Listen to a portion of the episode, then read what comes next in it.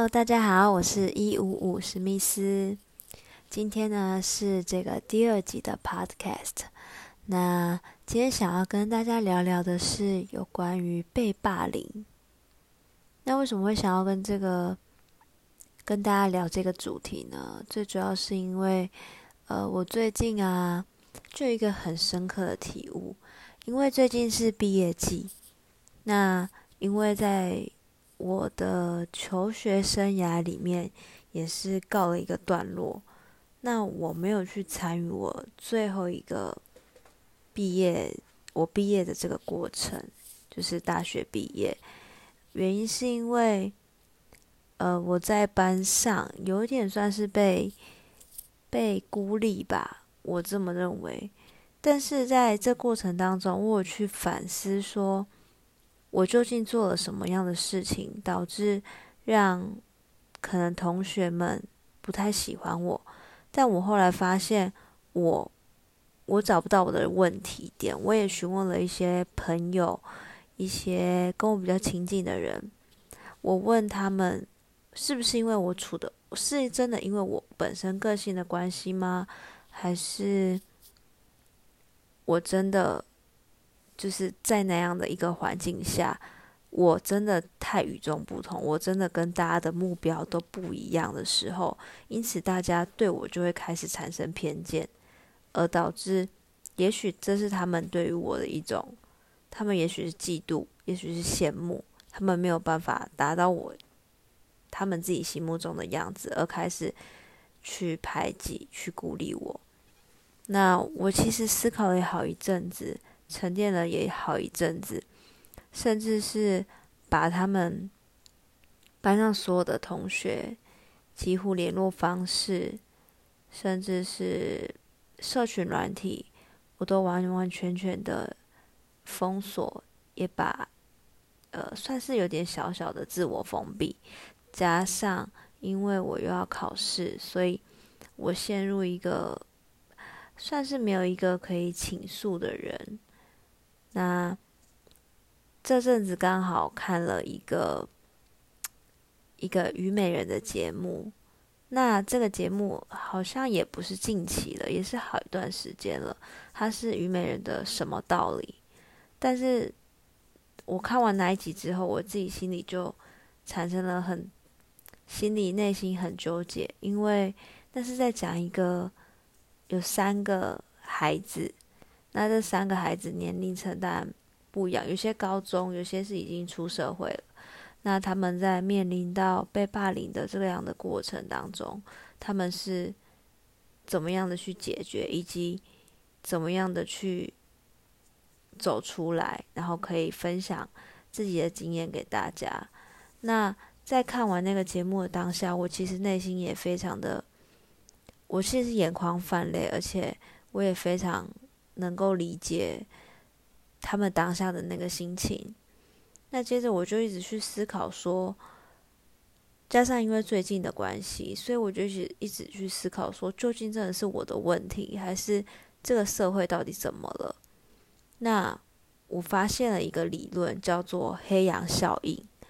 那这个黑羊效应理论呢，它就是在指说，我们其实每一个人都有可能会成为。被排挤的那个人，那以以一个最简单的例子来说，你想象一下，你的眼前有三颗球，其中两颗是红色，另一颗是黑色。那你觉得这三个人里面谁最容易被排挤？你一定会说是那个黑色的。这应该正常人来说都会这样觉得。好。那我们现在换个方式问：现在有三颗球，三颗都是红色的哦，都是一样的。可是啊，有其中一颗，它比较黑一点点，就黑一点点而已，但也没有多黑，就是可能比较黑一点点。那你觉得这三颗球，哪一颗球最容易被排挤？也许你还是可能会说比较黑一点点的那一个。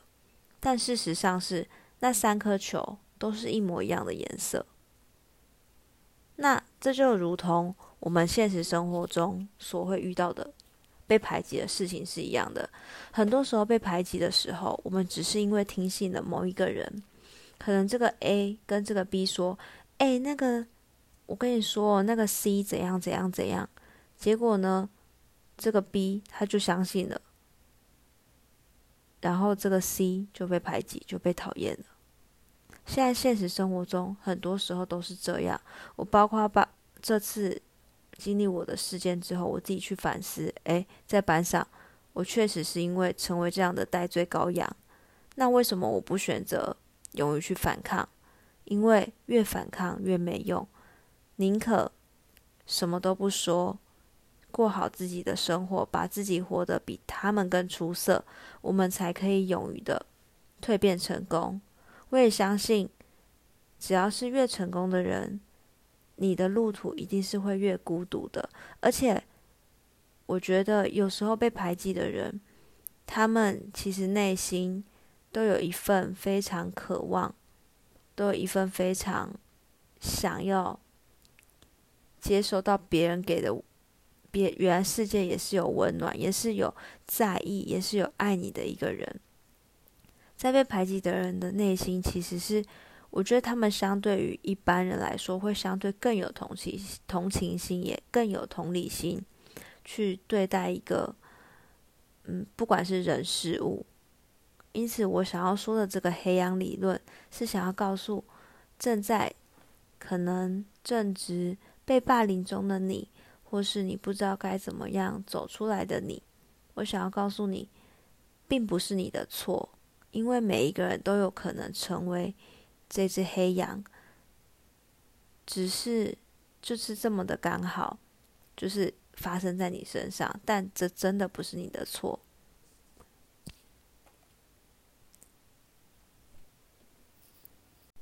你可以像我一样，呃，透过做自己喜欢的事，或者是呃很认真的努力在投入在一件你非常有热忱、非常热爱的一件事情当中。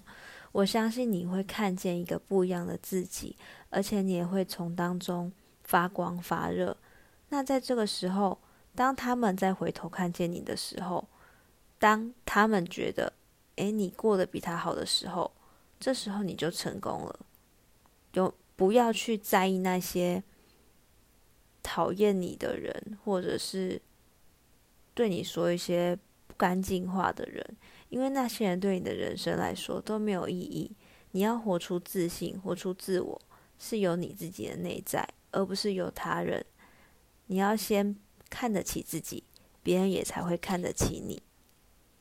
那祝福你，也祝福我，我们都继续加油，继续迎接快乐的每一天。我知道这很难，我也还在努力学习。我们一起努力。那我也希望。如果你有问题，或是你有什么想法，可以和我分享，都可以欢迎私讯我。